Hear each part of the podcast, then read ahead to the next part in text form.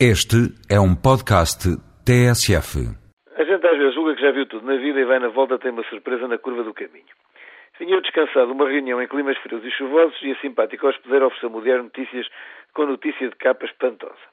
Segundo esta, português que se atreva a recorrer à urgência queixando-se de agressão passa a assumir por inteiro o custo da intervenção e, tribunal passado, logo se vê quem paga se agressor se agredido. Para a infelicidade do genial autor desta pérola da poupança, o jornal indignava-se com o caso concreto de uma pertença vítima de violência doméstica.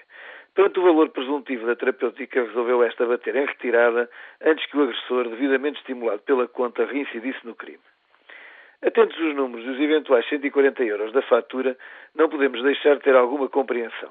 28 contitos na moeda antiga dá para muita arnica e mercurocromo, com agravante nunca saber para que lado estará o juiz virado.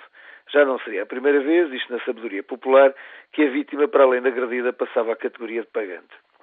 O caso em si mereceria alguma reflexão em termos sociais e mesmo de política em geral, mas na aparência não se trataria de um caso de saúde, como tal, não comentável nesta rúbrica. Poder-se-ia mesmo dizer que não seria mais que uma daquelas ocasiões em que, quando o mar bate na rocha, mal vai a vida aos mexilhões. Analisado com um pouco mais de profundidade, já o caso muda de figura. O que está em causa é a desresponsabilização do Serviço Nacional de Saúde em situações que se possa encontrar um responsável e, quanto tal, identificar um putativo pagador. A essência do raciocínio está precisamente na alteração de paradigma do serviço que nos protege quando doentes. De uma situação de total abrangência, acolhendo no seu seio todos os residentes em Portugal, indo da profilaxia a todo o tipo de terapêutica, evolui-se para um conceito de intervenção dirigida à doença natural, isto é, aquela onde não é possível identificar um causador a quem enviar a fatura.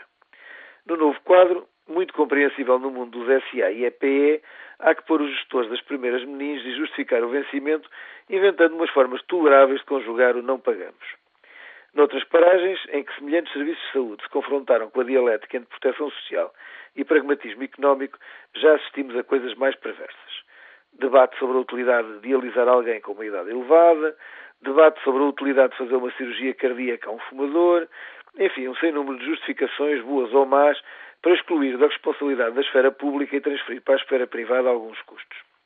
Não está em causa, em meu entender, que tal debate se faça.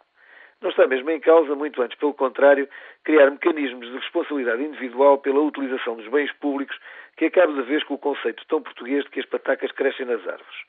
Porque a escolha entre um sistema universal e gratuito, baseado na repartição dos impostos, e um sistema baseado na responsabilidade individual, com menor ou maior intervenção supletiva do Estado, é uma escolha central de política, este é um debate político.